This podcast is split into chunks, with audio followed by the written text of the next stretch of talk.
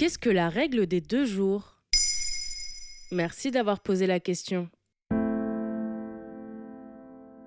Après s'être reposé en été, nous sommes nombreux à revenir de vacances avec l'envie de prendre de bonnes habitudes et un meilleur rythme que l'année passée. Commencer un sport, cuisiner soi-même au lieu de commander son repas, se coucher plus tôt.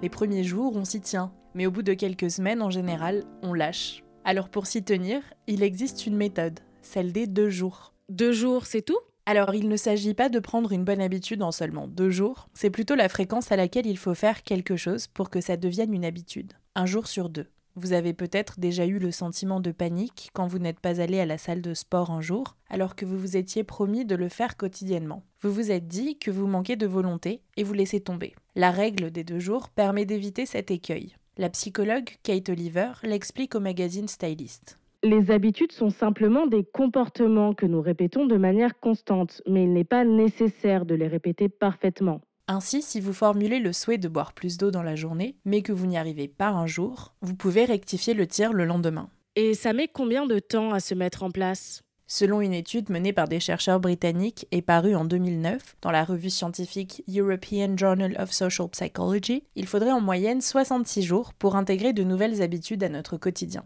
Il s'agit de recréer des automatismes dans notre cerveau.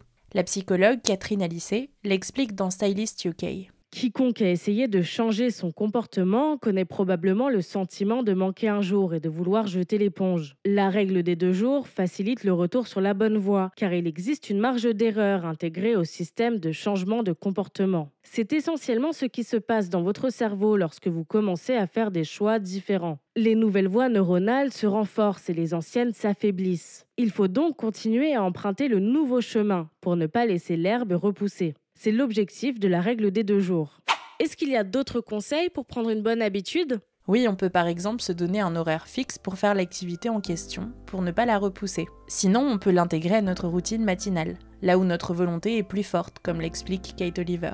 Notre volonté est la plus forte lorsque nous nous réveillons. C'est une ressource limitée qui diminue au cours de la journée à mesure que nous l'utilisons. Et les recherches montrent que notre humeur matinale dure tout au long de la journée. Par conséquent, si nous pouvons commencer nos journées du bon pied en réalisant quelque chose qui nous fait nous sentir bien dans notre peau et dans la journée qui s'annonce, nous renforçons notre confiance et notre motivation pour les autres choses auxquelles nous devrons faire face au cours de la journée à venir. Voilà ce qu'est la règle des deux jours.